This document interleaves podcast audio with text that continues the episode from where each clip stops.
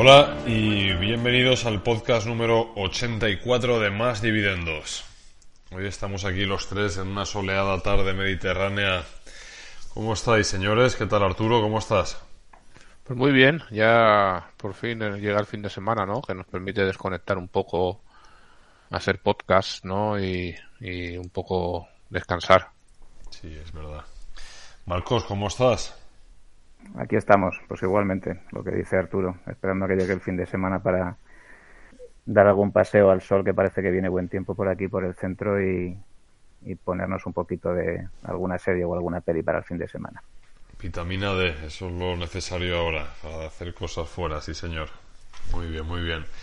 Pues nada, pues si queréis, eh, bueno, yo empezaría un poquito hoy, que como estamos los tres aquí tranquilos, ¿qué te parece, Marcos, si nos haces un, pequeño resumen, ¿no? de cómo están nuestros queridos mercados en estas semanas y demás, qué es lo que has visto.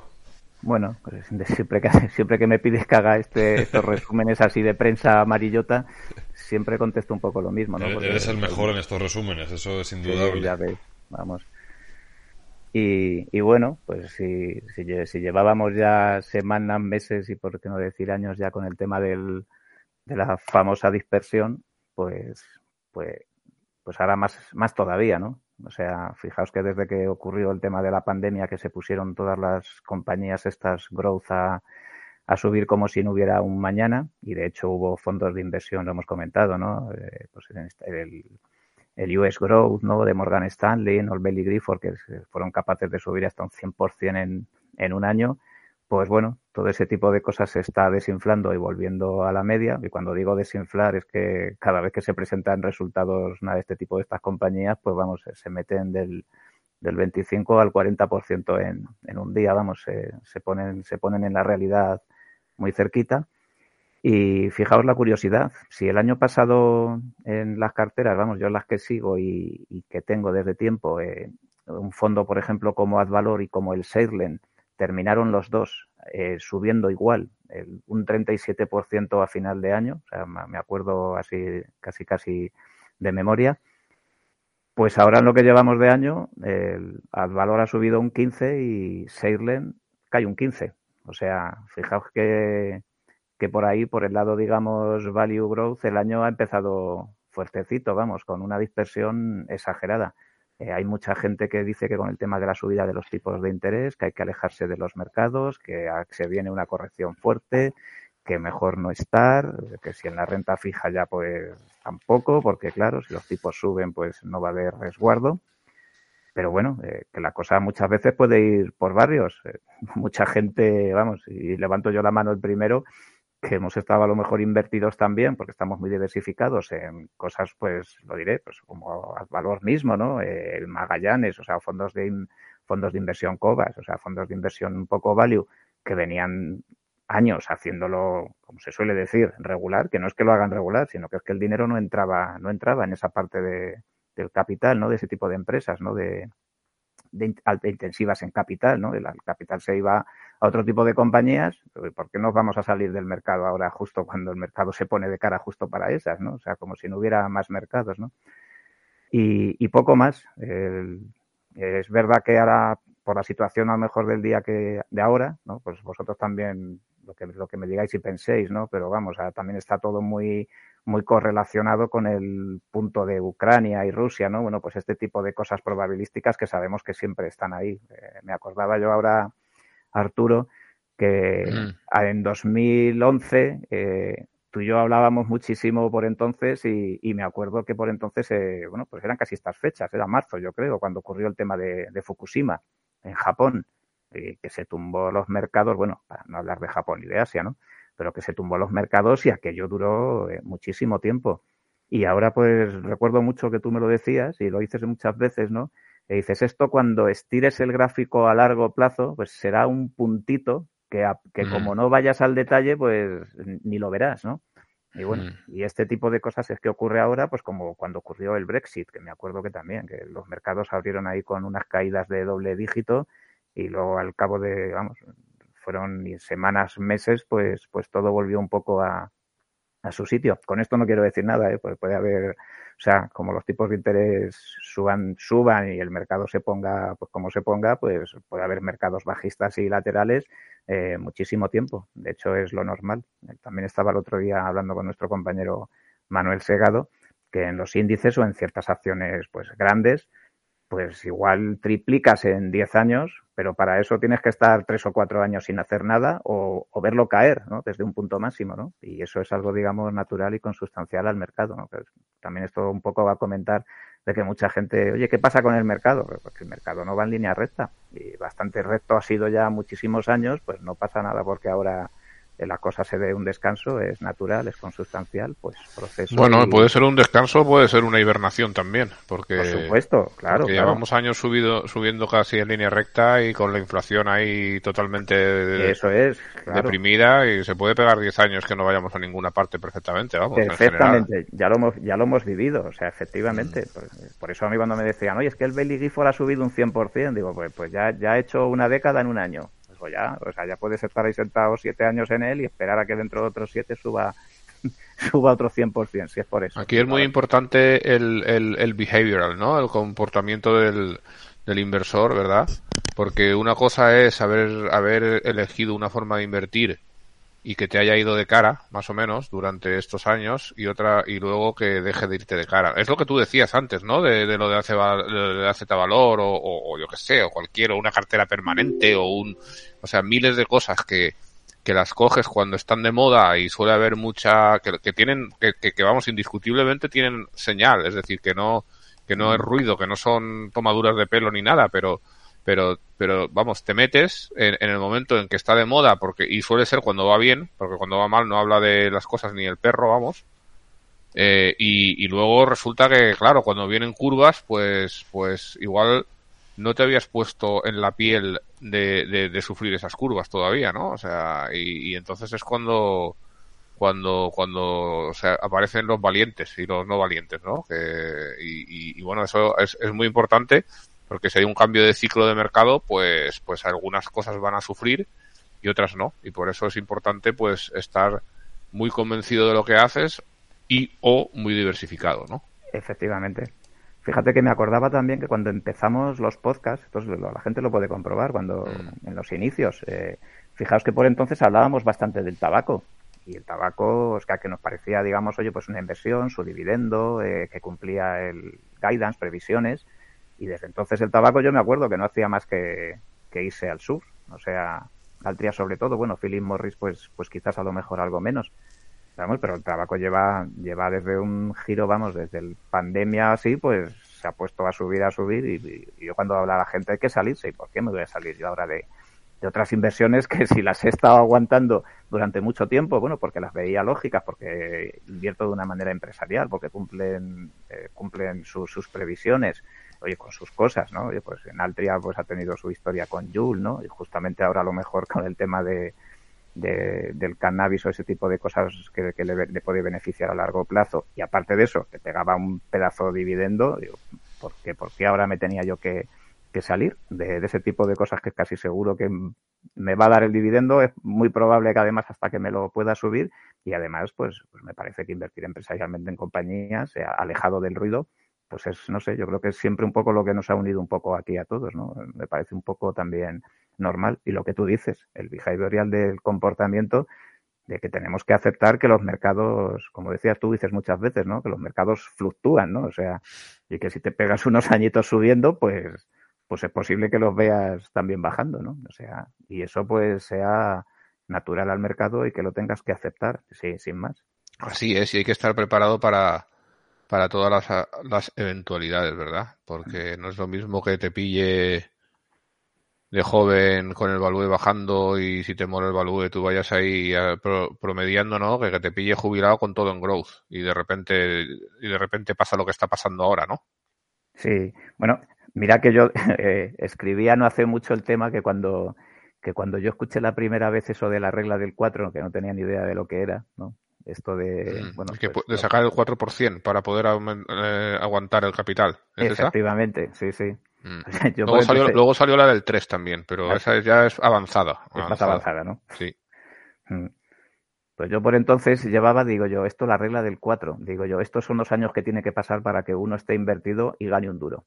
Porque, porque bueno, uno experimentaba en uno mismo o en, las carteras que hacías, o que, siempre empiezas y como te montas, eh, pues lo que acabas de decir tú, ¿no? ¿En qué te vas a montar? Pues en lo que sube, no te vas a montar en lo que baja, ¿no? Hmm. qué cosas?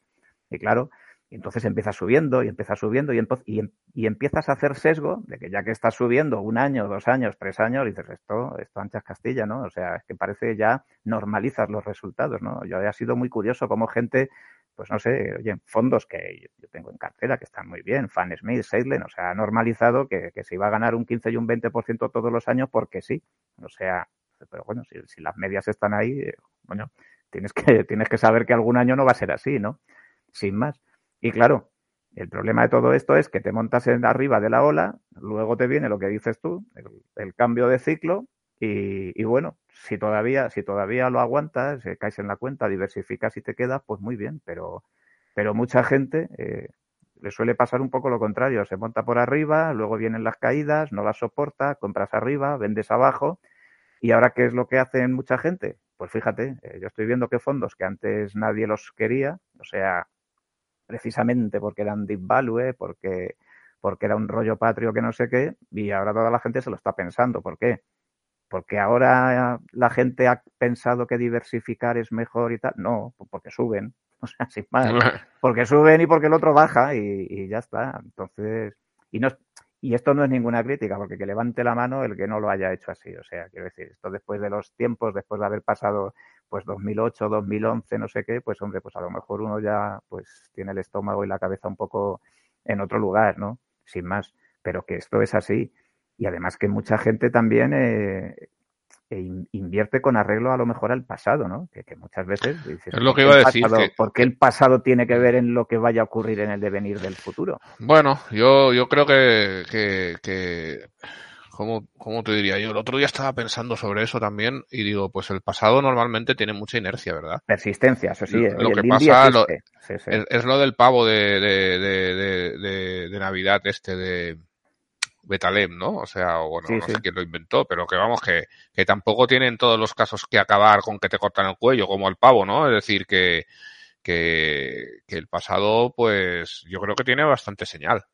Lo que pasa que no hay que volverse loco tampoco. Efectivamente. Eso es la. Y luego, y en razón de lo que decías, estaba pensando también el otro día, digo, ah, pues a muchos nos gusta decir, pues bueno, pues aprendo de los errores y tal, y no sé cuántos, ¿no? Qué bien, ¿no? Aprendes de los errores y ya, bueno, ya el sumum es el, el mítico aprender de los errores de otros, ¿no? Que yo no sé si es, que yo realmente soy bastante escéptico de que sea posible aprender de los errores de otros. ¿no? Nadie espabila en cabeza ajena, como dice José. Sí, hasta que no tocas, hasta que no tocas la, la, la, la estufa que te dijo tu padre que, que, no tocaras, que te ibas a quemar y te quemas, no, no, no, no, no, no lo interiorizas, ¿no? Y, y, pensaba, digo, sí, bueno, venga, sí, estamos aquí, se supone que hemos leído un poco a Kahneman, yo que sé, los sesgos, tal y no sé qué, y bueno, y ahora voy a controlar, ¿no? Y, y, y, y muchas veces te das cuenta de que sí, de que aprendes del último error, pero ya el penúltimo, el antepenúltimo y el no sé qué se te han, olvidado. Sí, y, luego te dan en la cabeza otra vez, ¿no? O sea, y es, es, es, es así, ¿no? Es importante pues, pues ser muy humilde, ¿no? Porque, bueno, seas humilde o no, te van a, te van a hacer humilde de todas maneras, ¿no? Y, y por eso lo, lo que decimos siempre otra vez, ¿no? De, de, de, de un poco eh, esperar lo mejor y planear para lo peor. Y planear para lo peor, ¿qué quiere decir? Pues intentar, eh, sin volverse loco ni comprarse latas de fabada eh, litoral y, y, bueno, de la que sea, ¿eh? no quería decir una marca, en especial y, y, y, hacer acopio de ellas junto con miel y jalea real en un, en un refugio subterráneo, ¿vale? O sea, no se trata de, esa, de ese prepararse para lo peor, pero, pero sí por lo menos pues tener una serie de, de escenarios en la cabeza para que si se, si, si se producen, no, pues, pues que no te, que no te, que no te lleve por delante, ¿no? Lo que, te, lo que tanto te ha costado, ¿no? Es decir, esa, esa es un poco la, el día que se, te que se te rompe el disco duro no es el momento de pensar en la copia de seguridad. Hay que haber pensado un poco antes. Efectivamente. Mm. Fíjate, comentabas eso del arte de la guerra y se me venía a la cabeza también el, el principito, ¿no? A mí esa frase que me gusta mucho de en línea recta no se llega nunca a ningún sitio, ¿no? Bueno, pues yo creo que, que la bolsa es un poco eso, ¿no? O O sea, y los mercados pues, pues fluctúan y, y sabes que en una línea no va a ser, ¿no? Y... Podríamos pegarnos una hora soltando tópicos así, ¿no? Así uno, así. Sí. Sí, o sea, a mí me ve el arte de la guerra y el principito, claro. Que Eso mola, están- ¿no? Son O dos libros más- que están pegados uno al lado del otro, sí, sí. Sí, Pues o dos más es igual a 5 menos Pues- 1 y cosas así, Os ¿no? define, Porque- os define a los Pues dos. mira, Sí, yo sí. porque porque no voy a ir a mi habitación y hacer una foto, pero yo los tengo los dos en la cabecera, o sea, o sea, Junto al lado uno del otro. O sea, Sun No Tzu sé si con, están al lado, con pero- Exupéry. pero pero cerquita. En la cabecera. Has dicho en la cabecera. Sí, sí, sí. No, no voy a. Tú, No voy tienes a, una, no voy a- tú tienes una imagen de Cuenca, ¿no? Ahí no voy a seguir esa, no voy a seguir esa línea, esa línea argumental. Pues sí. Pues fíjate que también me, me has hecho pensar, Arturo, que estaba aquí y ya sabéis que a mí, bueno, pues el tema de, de los fondos de inversión y eso, bueno, pues de siempre, ¿no? Y- y- y vosotros a lo mejor sois más inversores en holding, eh, eh, bueno, pues en empresas. eh, yo aquí también tengo las mías y tal, pero bueno, que siempre he sido más de, de fondos. Y fijaos que estábamos hablando con eso de cómo invertir con eh, un poco lo que comentabas, ¿no? De arreglo al pasado, ¿no? De la persistencia, ¿no? O sea, que bueno, que yo creo que eso un poco pues nos ha pasado a todos. Yo, yo recuerdo que haber invertido en Fan Smith invertía a final de 2017 y por entonces me parecía que ya estaba invirtiendo muy arriba, o sea, porque porque no venía porque venía de subir, pues fíjate que bien, o sea, sin más, o sea, lo que tú comentas, eh, Arturo, que las cosas tienen su persistencia y que y que pueden durar muchísimo más tiempo. Pero también es verdad que el, que el pasado no, no hace futuro, ¿no? Y estaba aquí mirando eh, un fondo, voy a decir el nombre, vamos, no pasa nada, el, Me- el Metavador Internacional, que ha tenido muchos cambios de gestores durante el tiempo. Y el otro día en un, vamos, en unos comentarios una gente decía, oye, ¿y este, y este fondo? No, este fondo no, porque el año pasado subió en la pandemia, luego cayó, lo perdió todo. Y claro, y digo yo, bueno, pero ese fondo habrá que ponerle el contador a cero, porque ese fondo ya no tiene, digamos, los que estaban al mando de ese fondo ya no son los mismos. Tú puedes ponerlo en cuarentena porque no sabes muy bien qué es lo que va a ocurrir, pero digamos, ¿por qué, por qué lo que ha pasado va, va a determinar el futuro? Y estaba viéndolo ahora y veo que en el año va plano y digo, pues mira, digo, ya va pues muchísimo curiosidad, digo, muchísimo mejor que otros muchos que, que podrías mirar hacia atrás y decir, mira qué flecha hacia arriba y mira lo que pasa después, ¿no? Vamos, sin decir nada de ARKs o cosas de este tipo de Casey que ya no ahí no vamos a hacer leña del árbol caído, ¿no? Ya sabemos que hay muchísimas compañías de este tipo de crecimiento que habían subido una enormidad y que, bueno, lo que habíamos comentado, que cada, que cada día que se presentan resultados o que se vuelve a la realidad, pues claro, mm, se meten unas, unas caídas eh, impresionantes. Y aún así el mercado aguanta, ¿eh? O sea que eso también yo no sé cómo lo estáis viendo. Pero como las fans parece que están ahí, independientemente de que Facebook, bueno, haya tenido sus, su caída también, pues las otras no. Luego, digamos, las grandes Walmart, Johnson Johnson, todo el tema de Procter Gamble, bueno, el otro lado, digamos, más value, eh, pues le entra, le entra capital, pues no sé. El, el mercado no, no parece que se vaya a dar, vamos, así, ¿eh? o sea, de momento tampoco es que se haya dado la, la gran castaña, vamos. Bueno, igual está, igual está haciendo la goma, ¿no? Que es un este Sí, sí, sí, comportamiento lo, que, lo hablábamos ¿no? antes, que igual se tira, igual se tira así añísimos. ¿eh? Mm. Que un día te pega un par de días un rebote ahí que parece que ya se ha acabado todo y luego vuelve otra vez a las andadas. En Exacto. fin, es un poco, quién sabe, ¿no? Es, es totalmente. Sí, A sí. ver, hay una cosa, yo de todas maneras, eh, estaba pensando también, digo, cuando hay, cuando pasa algo, así como lo que está pasando con todas las, las tecnológicas de crecimiento, todas las empresas del mundo SaaS y demás, que yo, por supuesto, creo que esta vez es diferente y que no, y que no son igual que la burbuja del 2000. Creo que hay mucho más, mucho más valor, ¿no? Eh, en esas, a, a- a expensas de que pueda haber, eh, pues muchísimos excesos y todo lo demás, ¿no? Pero al final, cuando ves lo que pasa, dices, es que el mercado es ineficiente. ¿El mercado es eficiente o es ineficiente, no? Porque claro, con estos bandazos no puede ser eficiente. Es decir, pero luego por otro lado, eh, uno piensa, hombre, yo creo que normalmente lo, cuando, cuando todo un sector así baja de esa manera o hay una eh, realmente no es que no es que las expectativas sean que van a ganar menos dinero no lo que lo que están lo que está cambiando es la prima de riesgo no en, en realidad y, y afecta a todas por igual y por eso es muy difícil no que una se libre porque porque al final eh, la prima de riesgo casi te mueve más al estar multiplicando, ¿no? O sea, al, dividir por un, por un número menor a uno estás multiplicando y una pequeña, un pequeño cambio pues te multiplica mucho, ¿no? Entonces, por mucho que ganes más, pues, hombre, hasta un cierto punto, ¿no? Pues, pues eh, es, es, es café para todos, ¿no? Y, y entonces, eso argumentaría que el, mercado realmente sí que es eficiente. Es decir, no quiere decir que acierte, pero quiere decir que hace un juicio con esta prima de riesgo, ¿no? O sea, en base a lo que está pasando. ¿Y qué es lo que está pasando? Pues si hay inflación, pues hay más incertidumbre. Eso es así. Si hay, y eso, y, claro, y se espera, pues que se suban los tipos. Y claro, y si, y si eres una, una empresa que prácticamente eres un, eres una, em, eh, o sea, no estás, o sea, tienes un, un, una duración como si fueras un bono gigantesca, ¿no? Porque, porque eres una empresa de esta super growth, pues claro, una mini, eres hipersensible a eso, ¿no? Y, y, realmente eso es lo que ha pasado, no es que eh, eh, no es que los, los inversores piensen que van a ganar menos ni que no sé qué, sino que simplemente pues el tipo el tipo de descuento pues pues cambia mucho, ¿no? Por, por este tema de la prima de riesgo. No sé, esa, o sea, no, igual es una tontería y, seguro que hay gente que sabe más que yo que dice que no, no tienes. Pero yo es, es, lo que estaba viendo, ¿no? Es decir, por eso hay que tener cuidado con no, con no panicar, o sea, por una empresa eh, si, todos, si todas las empresas iguales que ella están haciendo lo mismo, ¿no? Sí, y, no, y, no creo que y, no, creo que esté habiendo disrupción sobre esas empresas precisamente porque son las disruptoras, ¿no? justo, sí, sí, iba a ir justo en esa idea, digo yo, pero sí, se supone que esas son las que vienen a, hacer la disrupción, ¿no? Sí, sí, mm. sí. Mm. Curiosamente estaba viendo yo ahora que, que Roku lleva una caída del 27% hoy, o sea, es una cosa... Bueno, que le habrá tocado el día. Pero bueno, le, ha tocado, el día, quiero decir. Eh, claro.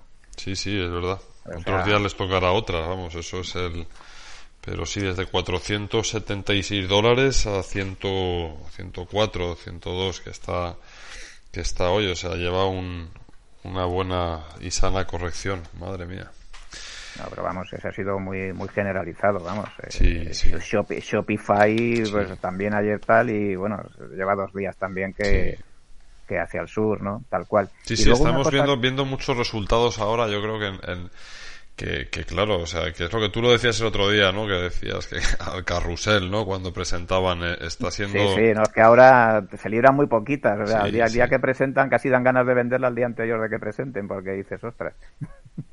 Sí, sí, hombre, es normal también, ¿no? Yo creo que la exuberancia irracional tampoco se puede mantener demasiado tiempo. También es cierto que luego a la baja tampoco se puede mantener tanto tiempo. Que muchas recuperarán mucho, ¿no? Y las que realmente sean de calidad, pues volverán a recuperar, que es, que es normal. Nunca, lo sabes. Igual antes estaban disparadas y ahora pues van a ir a un sitio más normal, ¿no? sí, o sea, lo que está claro, lo que está claro es que al final es aquello de siempre, ¿no? Que muchas de las que hoy están en la, en, la gloria caerán en desgracia y muchas de que están en desgracia pues volverán otra vez a la gloria, ¿no? y esto yo creo que es un poco lo que, lo que diferencia pues la gente que lleva ya bastante tiempo en los mercados, yo creo que, que se dan cuenta de esto, ¿no? Que nunca se puede, que nunca se pueden emitir juicios y demás y tal, porque bueno, pues al final siempre los mercados te acaban poniendo en tu sitio, ¿no? Yo creo que esto es una ley universal que nos afecta a todos, ¿eh? Todos estamos metidos dentro de esta, de este sorteo de San Ildefonso tan, tan continuo en el que puedes pisar una mina Claymore en cualquier momento, vaya. Sí, sí.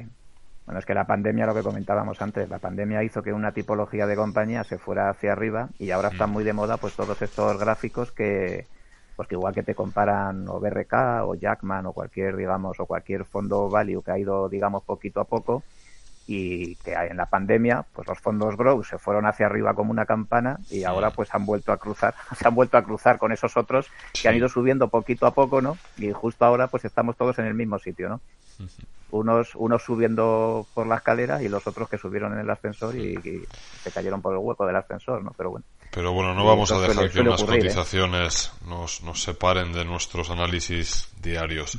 Quería yo comentaros al hilo de esto eh, antes de empezar el podcast lo hablábamos, ¿no? Porque hay un, un libro que me recomendó Arturo. Yo llevo leyendo sobre tecnología y sobre startups y tal en los últimos meses, así un poquito, eh, bastante por motivos que no vienen al caso. Y en el uno de los que recomendó, que era el, el The Art of the Start eh, 2.0, ¿no? Que sería es de, de Guy Kawasaki, sería el, el autor, ¿no? Y, y bueno, y hay un, un, bueno, es un libro que la verdad es que eh, lo tengo ya empezado ahora mismo y, tiene una muy buena pinta, ¿no? Entonces hay un, hay un, gráfico que, que, es el que representa como el cruising de Chasm, ¿no? ¿Cómo se pronunciaba, Arturo, tú que eras... Chasm, Chasm, Chasm. Chasm, eso. Sí. Que eres nativo de Cambridge, eh, de Cambridge Norte. No, es que me acuerdo, me acuerdo muy bien porque, porque una vez solté la palabra y no me entendían, vamos, por el por el porque decía Chasm, ¿no? Y, y, alguien dijo, no, no, si está diciendo Chasm, todos ahí, oh, Sí, me acuerdo muy bien de aquella. Pero vamos, el Crossing the Chasm es, es, es un libro también, ¿eh? Es decir, no sí, de, Geoffrey Moore, ¿no? O sea, que Geoffrey Moore, sí. Exactamente, exactamente, el bueno de Geoffrey. Y, Cruzando el abismo, ¿eh? Traducido al español también. y el de Guy Kawasaki no sé si está traducido, ¿no? Sí que está, sí que está, sí, sí. está, ¿no? Eh, bueno, alguna recomendación yo, de todas maneras, bueno, lo pondremos también. El arte de empezar, el arte de empezar. El arte de empezar, sí, lo pondremos también en el hilo del podcast yo me cogí la versión al final de, digamos, de bolsillo, ¿no? Y la verdad es que sí que es cierto que la letra es pequeñita, ¿no? Entonces igual vale la pena cogerlo en... Hay un, hay un YouTube, ¿eh? De, lo estaba googleando ahora, hay varios, ¿no? Pero hay un YouTube del mismo Gai Kawasaki de dos horas, casi, ¿eh? O sea, que se quiera ahí pegar una buena chapa, pues sale él hablando. Y está bien, está bien. Bueno, pues en el, en el gráfico este, que lo voy a describir aquí, pero que bueno, que luego en el hilo también, si acaso, lo, lo pondré una, una imagen. es como como digamos una gráfica de una campana de Gauss, ¿no? Lo que todo es lo que se divide por percentiles y tal. Entonces, eh, en la parte de la izquierda el inicio, ¿vale? Sería donde, donde entran los innovator techies, ¿vale? O sea, los, los pues eso, la, la, los frikis de la tecnología. Luego, justo después, en el siguiente percentil ya entrarían los early adopters, ¿vale? Que serían los visionarios. Ya ahí llega el, el abismo, el, el chasm este que, que comentamos y entonces ya la, siguiente parte, que es la subida hasta la, hasta la parte grande de la campana de Gauss, sería la del early majority, ¿sabes? De los, de los pragmáticos. Y luego ya viene ya para abajo, ¿no? Que sería un poco la, la parte ya más de cadencia, que es como la edad en la que te encuentras tú ahora, Arturo, que sería el, el, el late majority, ¿sabes? De los conservadores. Y ya al final del todo sería el laggards de los escépticos, ¿no? Y, y, parece, y es muy interesante la reflexión que se hace aquí. ¿Qué reflexión es esa? Pues bueno, o sea, que realmente, o sea, quiero decir, en muchas de, las inversiones y demás, ¿vale? En, que de hecho lo hemos estado viendo, eh, pues bueno, la, la, gente que tiene, hay un, hay, creo que era Sahil Bloom, el que decía, el tío decía, me parece súper interesante prestar atención a lo que mis amigos más inteligentes, ¿vale? Dedican su tiempo del fin de semana, ¿vale? Es decir, oye, pues, o sea, pues en 2000, no sé qué, que 2012 o no sé exactamente qué año dijo, eh, los que estaban o sea, averiguando mucho del Bitcoin, ¿no? Lo, lo, no sé qué tal, de los NFTs, el, es decir, que cuando los, los techies, ¿vale? Que es la gente un poco que tal, se, se, se empiezan con todas estas cosas, eh, pues realmente vale la pena porque es cuando prácticamente casi nadie les hacemos caso, ¿no? Sin embargo, después de esto ya, pues bueno, pues ya llegas a la parte del, del, del abismo o del barranco, ¿vale? Y luego ya pues empieza a llegar gente y por lo general siempre pues, pues cuando, cuando llega la mayor parte de las personas es cuando prácticamente pues estás a punto de despeñarte, ¿no? Y yo creo que desde un punto de vista inversor esto tiene un mensaje muy potente, vaya. Sí, yo creo que, vamos, es un modelo que se ha... Vamos, ya es, bastante conocido en el mundillo, ¿no? Pero, pero sí, es, es, yo creo que se puede, se puede eh, fácilmente extrapolar, ¿no? A lo que estás tú diciendo, ¿no? Al, mundo, al mundo de la, de la inversión, ¿no? y, y a cómo, pues, es lo que se dice también, eh, en el mundo de la inversión la analogía es los inversores value y los inversores momentum, ¿no? Que normalmente pues los inversores value se supone que bueno haciendo esta esta esta analogía son los que entran ahí pues son los los innovadores y los early adopters no y, y a lo mejor haciendo el mismo el mismo haciendo siguiendo un poco el chiste casi pues el, el, el abismo puede ser la trampa de valor no que, que si no lo has si no lo has medido bien pues ahí te caes y te pegas la, la castaña no en ese en ese abismo y luego, pues, si no, pues si, si, la, si la idea tenía mérito, pues aquello sigue subiendo, ¿no? Y, bueno, y cuando empieza a entrar ya el, el, el, mogollón, ¿no? Pues es cuando, cuando los, los primeros se salen y, y al final se quedan algunos con el, con el palo de la escoba, ¿no? Claro. Sí, sí, no, no, o sea, realmente esa es la, Esa es la realidad, ¿no? Lo difícil aquí yo creo que, pues entiendo, hay, hay dos cosas que tienen que ser muy complejas, ¿no? En primer lugar es el, el, cabalgar esa ola tampoco tiene que ser fácil, ¿no? Porque en muchos casos, pues, pues claro, estás hablando de que puedes ver multiplicado una inversión por dos, por tres, por cuatro, o sea, incluso por mm. más, ¿no? Y, claro, aquí yo creo que, que, bueno, o sea, de hecho si eres un early adopter perfectamente te puedes pegar, se puede pegar un leñazo a aquello y tú seguir estando ganando dinero, ¿no? O sea, que, en ese sentido a veces, eh, o sea, esto lo hemos hablado muchas veces de las burbujas y de los rollos y tal, ¿no? Que, sí, sí, sí, sí, sí, es, así. De hecho las burbujas todas suelen tener un, un fondo de verdad, al menos al principio, ¿no? Correcto, correcto. Y termino ya un poco, ¿no? Pero que, que yo creo que sí que es muy importante eh, cuando se habla de opcionalidad, ¿vale? Eh, muchas veces pues la entendemos más eh, enfocada, digamos, hacia otros temas, ¿no? Pero en la opcionalidad, por así decir, de aprendizaje, yo creo que también es muy interesante cuando uno por, pues coge cierta capilaridad, ¿no? Hacia, hacia el contacto con nuevas tecnologías o con tal o con... yo creo que esto es, es bastante interesante si uno tiene la, la mente lo suficientemente abierta para realmente, pues bueno, pues empezar a poder observar, ¿no? O sea, cómo están naciendo ciertas tecnologías. O, de hecho, bueno, o sea, en el, en el foro, por ejemplo, pues tenemos a, Lotas, que hace poco estuvo diciendo un, un artículo excepcional, ¿no? Que lo hemos comentado creo, alguna vez también sobre el, sobre que creo que era, era tenía un título un tanto divertido, ¿no? De la mierda al no sé qué, que era cómo se, se podía utilizar los desechos, ¿vale? Para generar energía y, tal. la economía circular. Correcto, es decir, pero, pero sí que es verdad pues que, que muchas veces, o sea, pues poniendo, digamos, un, un, cierto interés en estas cosas, pues uno sí que puede coger exposición también, ¿no? A decir, ostras, pues es que realmente probablemente pues haya más tecnologías, ah, digamos, ahora mismo juego. Es lo que en los, en los vehículos hemos hablado muchas veces de que no sabemos muy bien quién va a ser el ganador, porque unos están con hidrógeno, otros con el coche eléctrico, otros con tal. Entonces, eh, bueno, o sea, yo creo que también una forma muy interesante para cualquier persona eh, que sería, se resumiría en ser curioso, ¿no? Yo creo que ser curioso es una de las cosas que más te ayudan a aprender, ¿no? Pero, pero a su vez forzarte a lo mejor a tener esa, esa capilaridad, digamos, hacia otros conocimientos más que de normal no aprenderías, yo creo que es, es, muy positivo, no sé cómo lo veis. La historia de mi vida, ¿no? Tú aprendiste, Arturo, lo del punto de cruz y eso precisamente fue por, por este tema, ¿no? Por... Mm. Sí, sí, a mí yo tengo muchos muchos intereses, vamos, y, y, así es, ¿no? O sea, no.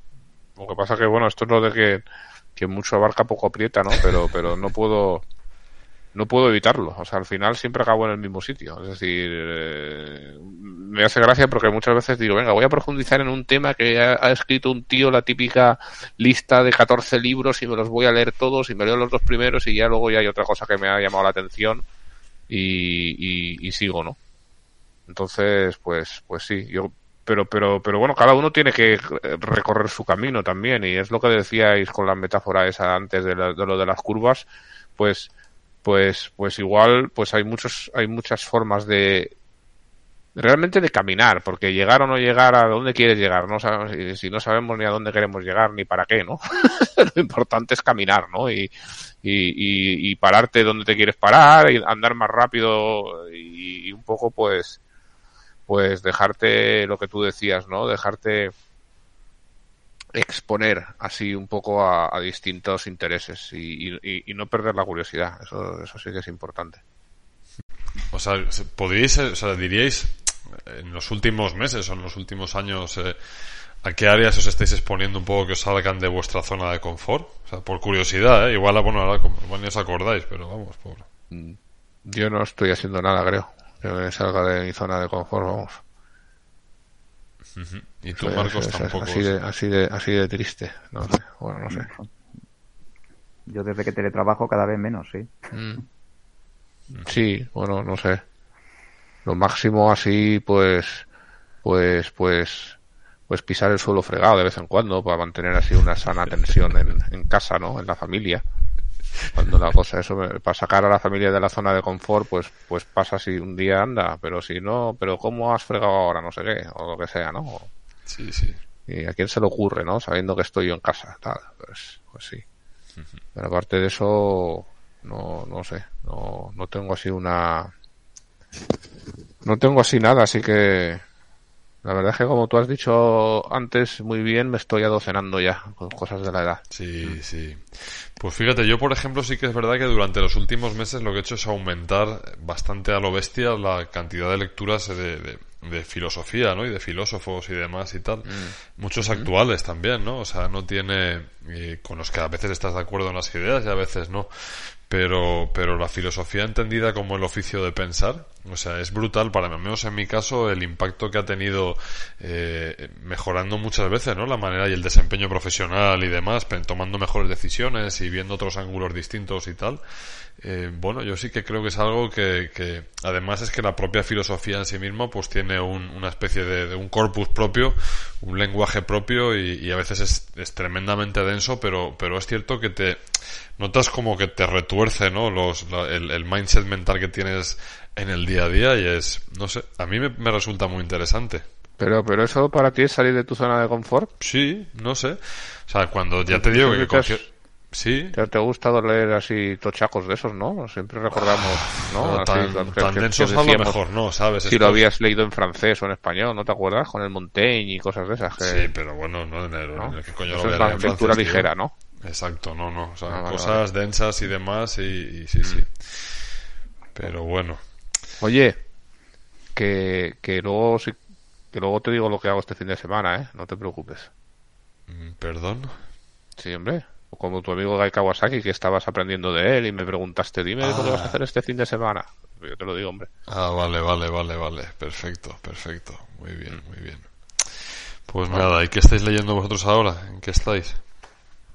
Ostras. Pues yo estoy leyendo un libro que, que, que casi he tenido que rociarme de agua bendita para leerlo, ¿no? Que se llama The Mind Body Prescription. Que es un libro que creo de, de, de John E. Sarno, eh, que es un médico americano, que tiene un montón de ediciones y, y, bueno, se hizo famoso por, por uno que se llama Healing Back Pain, curar el dolor de espalda. Y Sí. este, un- este hombre, claro, es que he leído tanta gente hablar bien del libro que digo, lo voy a leer, porque no es muy gordo y digo, y no, que, que bueno, que habla, él ha investigado y bueno, y ha tratado a un montón de gente eh, sobre la conexión entre, entre la mente y el cuerpo y él afirma que muchísimas de las afecciones eh, que aquejan a, a mucha gente de los dolores, dolores de espalda, es, es por ahí por donde empezó, pero otros dolores musculares y demás manifestaciones, eh, pues tienen su origen, es muy freudiano el tema, en, la represión de los sentimientos, ¿no? Y básicamente eh, en tu subconsciente o en tu inconsciente, la verdad es que no sé cómo traducirlo, eh, eh, están esos sentimientos reprimidos de malas experiencias, estrés, bueno, hay una lista ahí de todo lo malo que, te- os podéis imaginar, o sea, que te pasa lo que te va pasando en la vida, se va acumulando ahí, y el cuerpo para no dejar que salgan a la superficie, pues para distraerte, o sea, te, te hace que te duela, que te duela la espalda, o que te duela, yo qué sé, o incluso trastornos gástricos, o sea, bueno, él, él habla de varios, ¿no? Y, claro, a mí todo eso me suena un poco a, bueno, un poco no, me suena bastante a, a, a Royamen, ¿no? Porque, claro, es, la típica propuesta infalsificable o, o que no ha- nadie ha logrado todavía ni siquiera cómo hacer un experimento para... Y él se basa en, en que lo ha tratado a la gente y que, y que tiene mucho éxito, ¿no?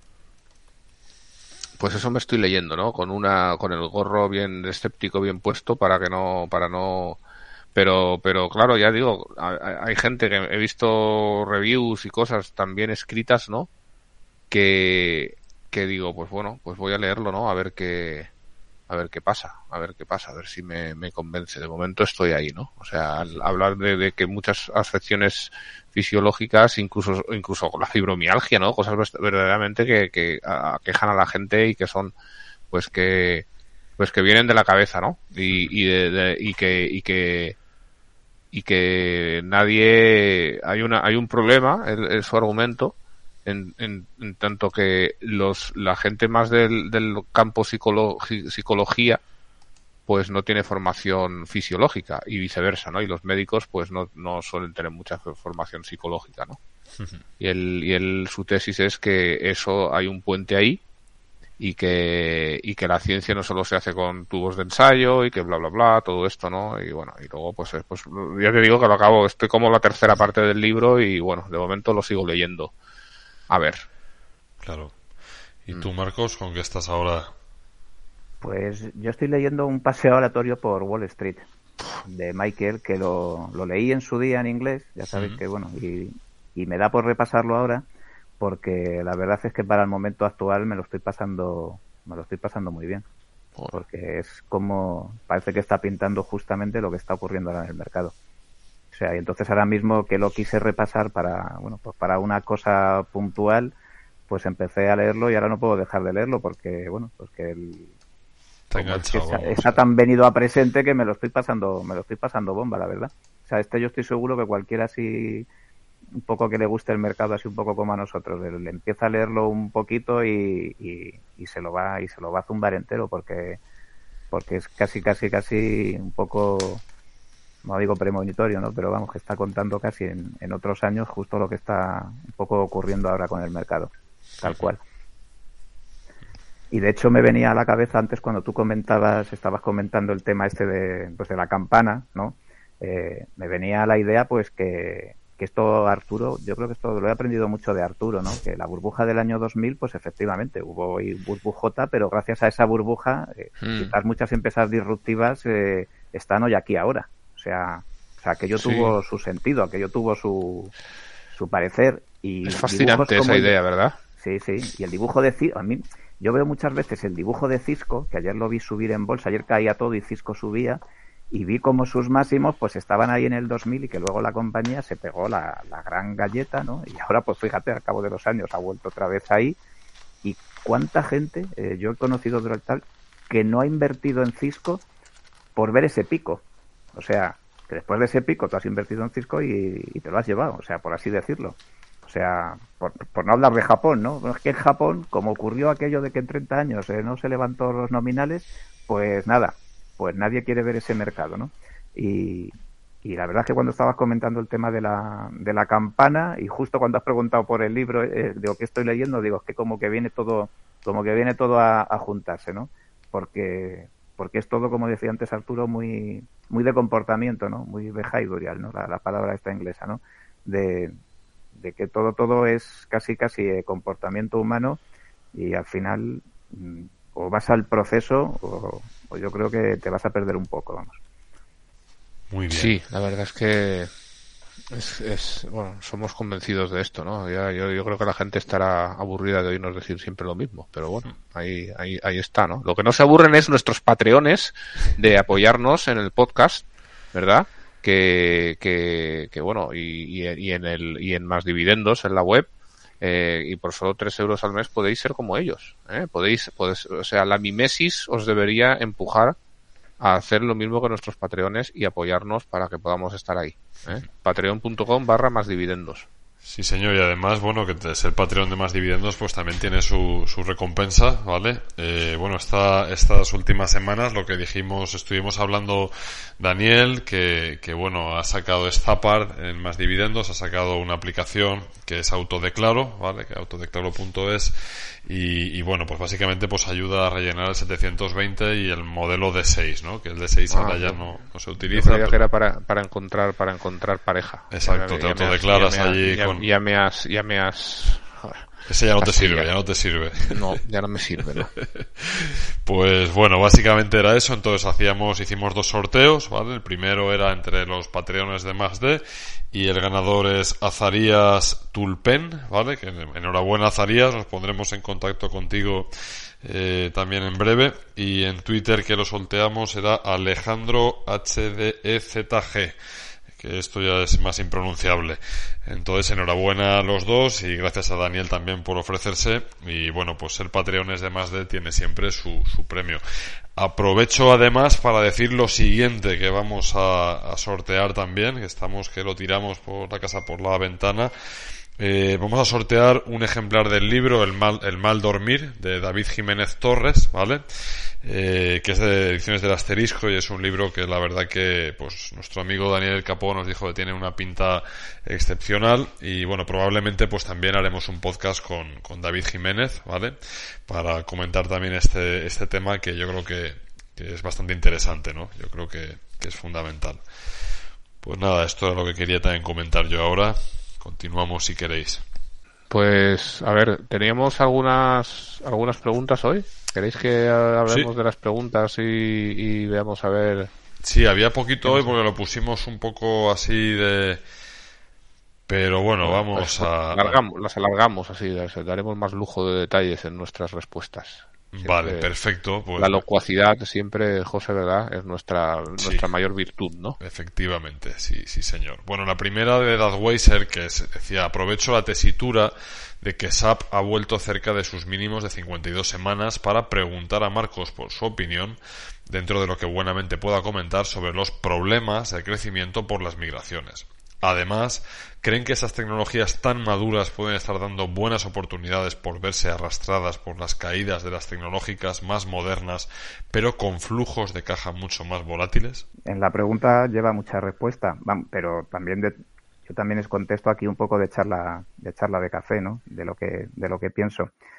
Eh, que SAP ahora, por ejemplo, está igual que hace un año, pues bueno, o sea, bueno, pues es bastante decir, porque después de, de cómo han ido las tecnológicas y, también SAP se ve como tal a veces arrastrada, pues, pues bueno, pues, ni, pues ni, como diríamos, decimos muchas veces, ni tan mal. Ahora, a cinco años vista, pues claro, no ha hecho pues lo que ha hecho pues Salesforce o Workday, ¿no? Porque son compañías que casi que si las miras a cinco años no sabes cuál es cuál. Si ves el gráfico, porque son miméticas, o sea, han hecho las dos un 150% y, y están casi casi en el mismo sitio, suben al mismo tiempo y se han dado la castaña ahora eh, de la misma manera. Ahora, claro, cuando se dan la castaña y a lo mejor SAP también, pues SAP ya no se la da de la misma. En cuanto al tema de las migraciones, yo creo que alguna vez me lo hemos comentado y tampoco me quiero extender porque podría ser un, rollete. Si eso igual, a lo mejor lo escribo. Eh, mm, cuando SAP llegó a máximos eh, que, cotizaba, que Mimética también junto con Oracle, o sea, hacían prácticamente lo mismo hasta, hasta, que, hasta que SAP se la dio, que me acuerdo que de 140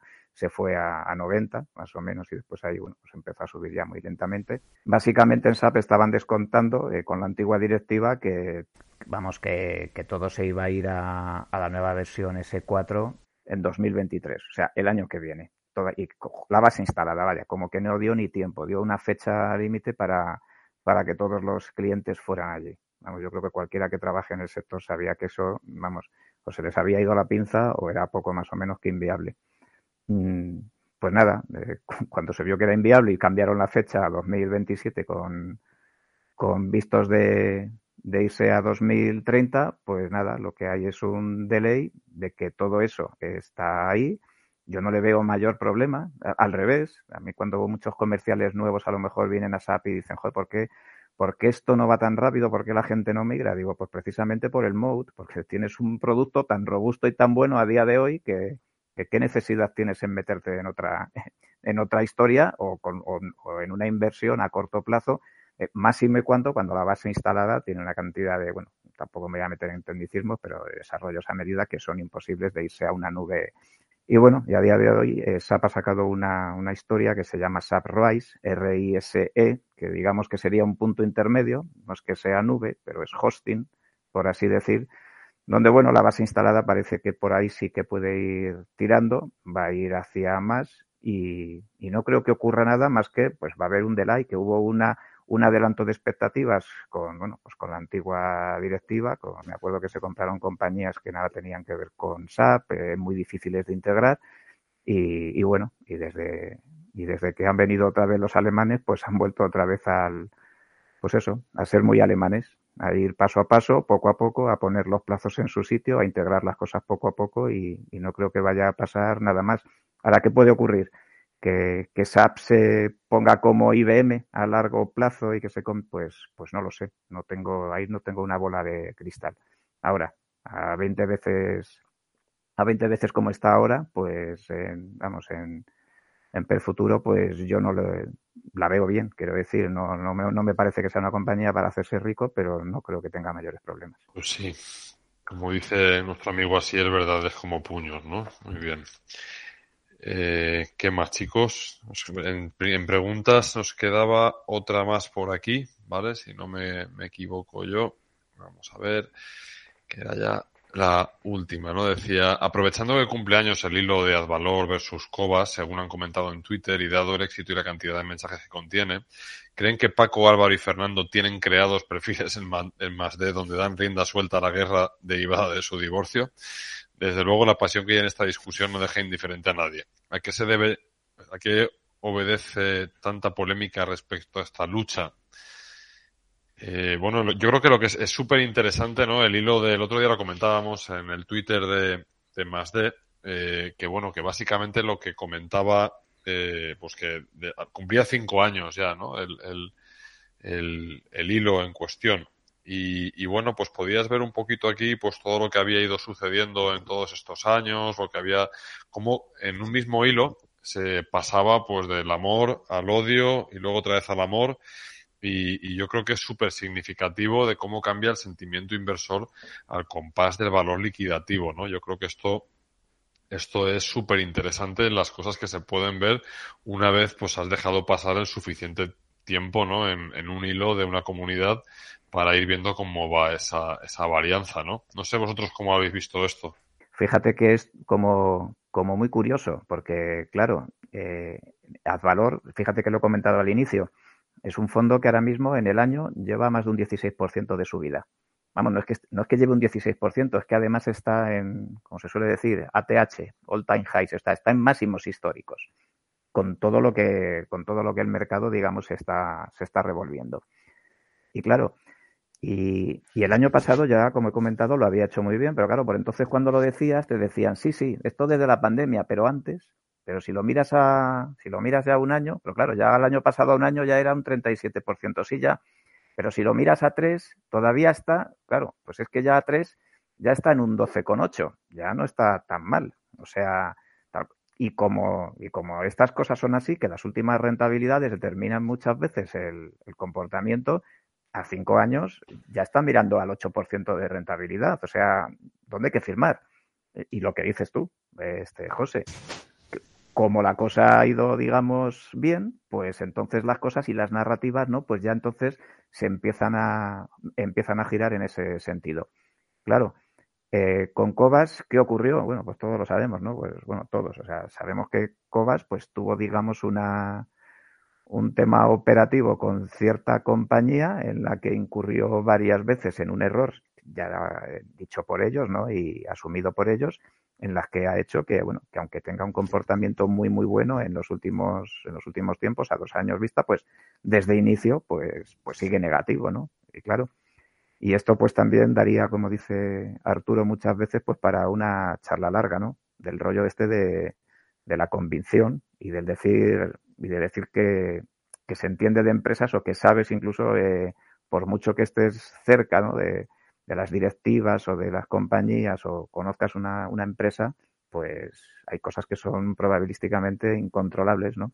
Y que muchas veces, pues claro, si pones, digamos, muchos pesos en muchas cosas, pues si te sale bien, tiras por arriba y triunfarás, pero si te sale mal, pues, pues te vas por abajo y, y luego te costará a lo mejor muchísimo tiempo volver a, a, recuperar ese tan consabido coste de oportunidad, ¿no?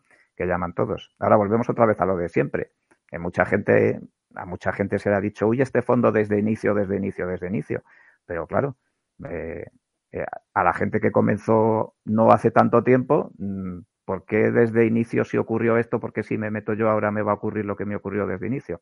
Bueno, puedo pensar por un lado, si se hizo una vez, ¿por qué no dos? ¿no? Pues me parece bien, pero también alguien puede pensar, pues si se hizo una vez igual, pues como el Dieselgate de Volkswagen. Eh, pues seguramente que una vez que les pase eso ya, pues será el coche más, más limpio del mundo porque habrán aprendido de su lección. Bueno, pues, pues ni idea. Yo lo que, lo que dices tú, José, los valores liquidativos y los comportamientos van creando la narrativa y si lees el hilo, pues va molando mucho, como otros tantos, ¿eh? como otros tantos que durante, que durante, digamos, las pandemias o no pandemias, pues el fondo se fue al sur, luego recuperó fuerte y entonces ahora me salgo, no me tenía que haber salido, la verdad es que no sé qué, ahora eh, la verdad es que las tesis que no parecían ahora parece que han acertado. Bueno, y a lo mejor, bueno, pues a ver, es más que no ha acertado que no ha acertado. Es que el, el mundo el mundo va dando y quitando razones dependiendo de cosas que muchas veces son incontrolables. Ah, pero a mí me parece, me parece interesante este melón que se abre, ¿no? Yo creo que, que, al final yo siempre tengo una duda, ¿no? Porque, bueno, sí que es cierto, ves,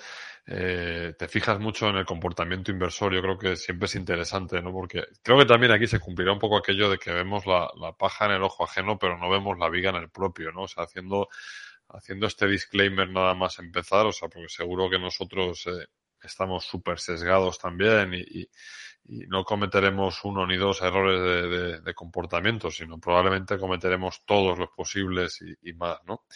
Pero me sigue llamando mucho la atención. Yo me fijo mucho, por ejemplo, pues hay gente que, pues Tomeu, nuestro amigo Tomeu o, o ¿vale? Que hacen, publican sus tablas y tal y, y bueno, en el caso de, ya llevan un, cierto tiempo, entonces te, te, fijas mucho como realmente eh, la conversación que se genera, digamos, alrededor de las tablas, ¿vale? Que e, es siempre un poco la misma, ¿no? Es decir, eh, sobre los que lo hacen, los que lo hacen bien, y vamos a poner entre comillas los que lo hacen bien y los que lo hacen mal, ¿no? Entonces, la segunda derivada que quería comentaros yo, que me parece también muy interesante, ¿no? Es, es en primer lugar, que muchas veces yo creo que el inversor no es capaz de contextualizar eh, qué significa que lo hace bien o que lo hace mal. Es decir, porque si yo tengo un fondo, por ejemplo, que está hasta arriba de tecnológica, si no lo comparo con el Nasdaq, por ejemplo, ¿vale? Por decir algo, pues probablemente no, no tengo muy claro si, si que no, no tiene demasiado sentido, ¿no? O sea, comparar ese fondo a lo mejor con otro fondo que está hasta arriba de materias primas, ¿no? Pero es que a su vez luego también esto se vuelve a retorcer todavía más, o sea, por las comparaciones con los propios índices elegidos un poco así, pues a, a voleo, ¿no? Mira, oye, pues aquí voy a comparar este fondo, ¿sabes? Que invierte en no sé qué, con el índice, pues el value o en los que no tiene nada que ver, o sea, son churras con merinas. Pero yo lo que, lo que creo, ¿no? Que, que eso es muy difícil, es decir, el comportamiento de, de, una grandísima cantidad de fondistas va, va por ahí, macho. O sea, es decir, en el, cuando todo el fondo se está poniendo más caliente ya que todo para el dinero para adentro, el mogollón, ¿sabes? Y tal. Y sin embargo, pues cuando, cuando pues se enfría un poco y tal, no, es que ya no lo está haciendo bien, ¿no? Ya no. A mí me llama, me llama muchísimo la atención, porque es que no deja de ser, es, es comprar, comprar arriba y vender abajo, ¿no? Que dice Fernando muchas veces, pero es que es, que es tal cual. Hmm. Tú, Arturo, ¿esto cómo lo ves, este, este fenómeno de deseo mimético no sé, no. La verdad es que no. O sea, me sale un poco mal ahora porque están. están van a perder esa, ese protagonismo con, con lo que nos está deparando la política, que, está súper emocionante.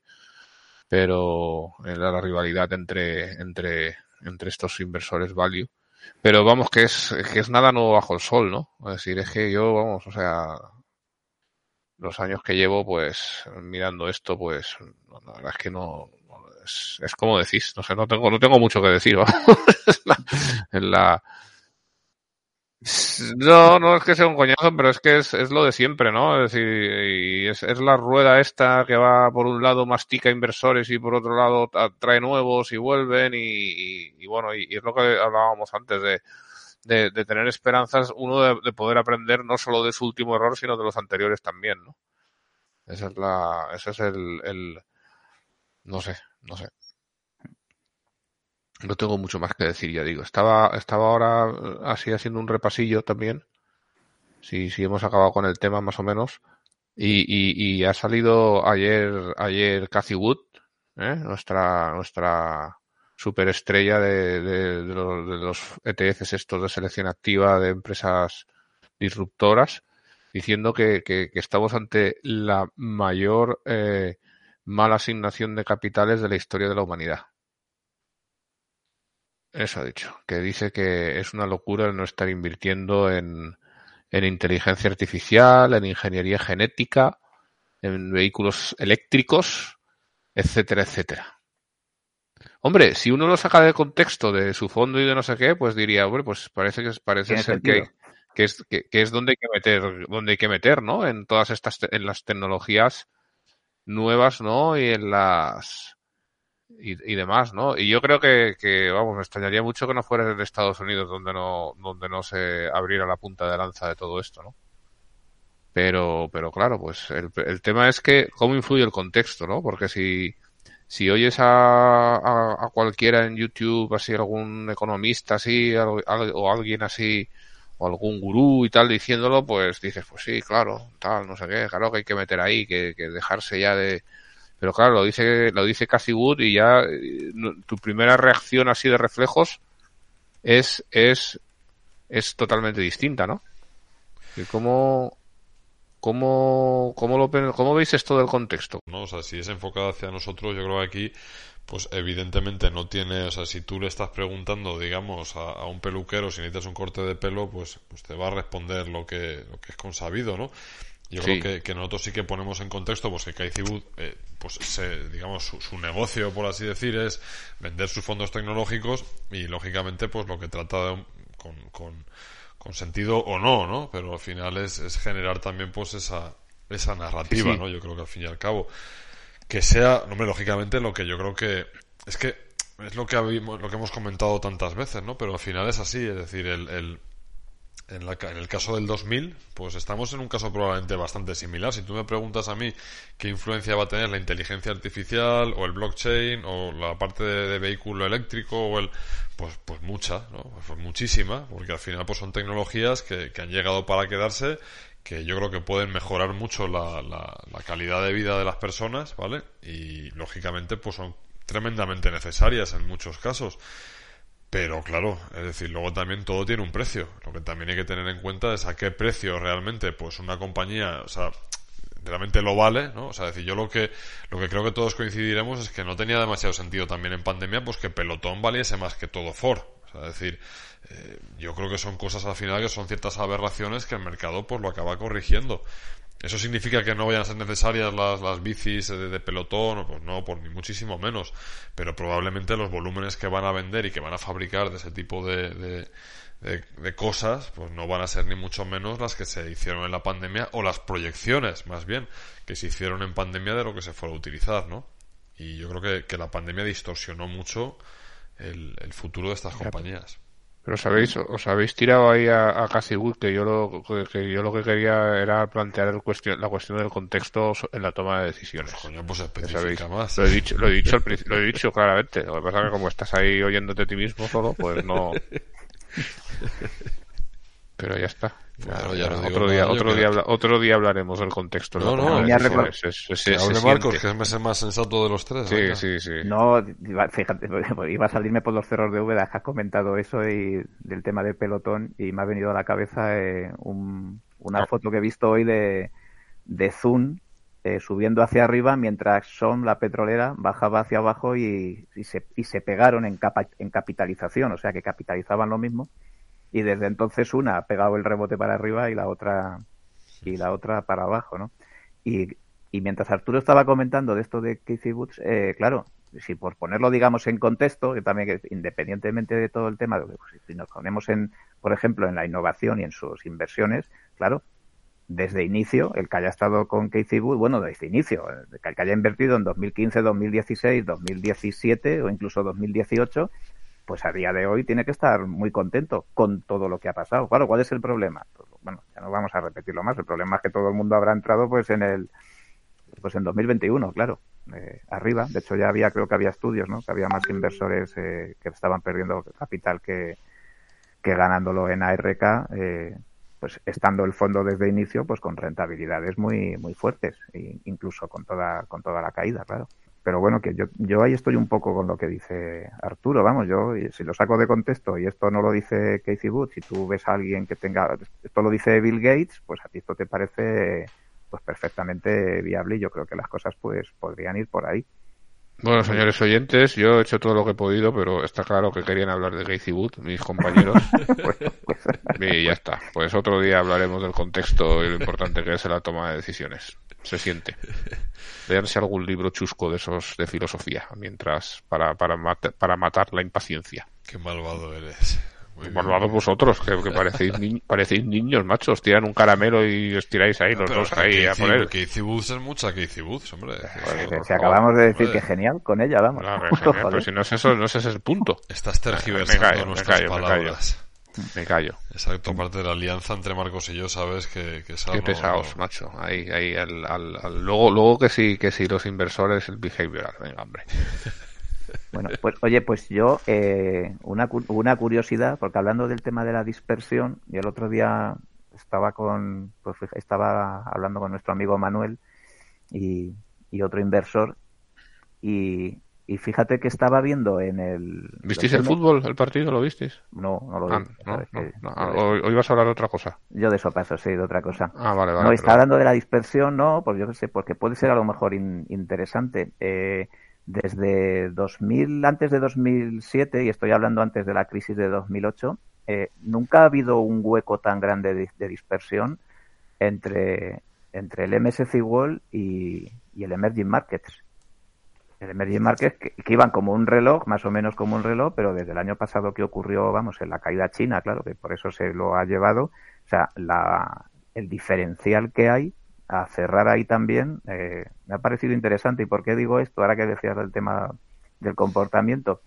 Porque cuando a alguien le dices, joder, ve- veía la gráfica del MSCI World, decía, joder, invertir arriba, invertir arriba ahora. Y, y digo, bueno, pues mira, ahí tienes el Emerging Markets que está, joder, que invertir abajo, invertir abajo. Digo, joder, nadie está contento con, nadie está contento con nada, macho pero, pero me resultó curioso porque la, la, el diferencial que había, no, fíjate, suelo mirar los gráficos y tal, no, nunca, vamos, desde antes de, de la crisis de 2007, nunca había sido tan, tan grande. Y a lo mejor, bueno, pues siempre que hablamos también muchas veces del tema de diversificación, pues con el tema de China que se llevó se llevó eso por delante, pues no lo sé, puede ser interesante. A lo mejor estamos pensando, todos miramos siempre para para Estados Unidos con el tema de la bolsa, porque todo el mundo tiene allí, como quien dice, todo, pues casi todas las- sus acciones molonas las tienes allí, pero a lo mejor en la otra parte del mundo que también pesa, pues, pues a lo mejor ha- se ha creado la oportunidad. Qué interesante, Marcos. Ya, ya lo sé, pero ¿por qué te crees que, que lo contaba?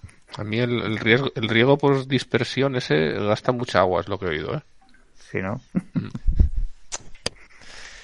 Muy bien, pues nada, Bueno. señores. ¿Nos queda algún tema más o hoy lo haremos cortito, que era un poco para... No, cortito llevamos ahora, Sí. ¿eh? Cortito. Bueno, Mm. sí, sí, es verdad, es verdad. Pues nada, bueno, vamos a continuar y, y nada, en breve seguimos por aquí. Pues muchísimas Mm. muy gracias bien. por vuestro tiempo, caballeros. Venga, gracias a Pues todos. nada, amigos, venga. Un abrazo. Un Un abrazote. Hasta Chao. luego.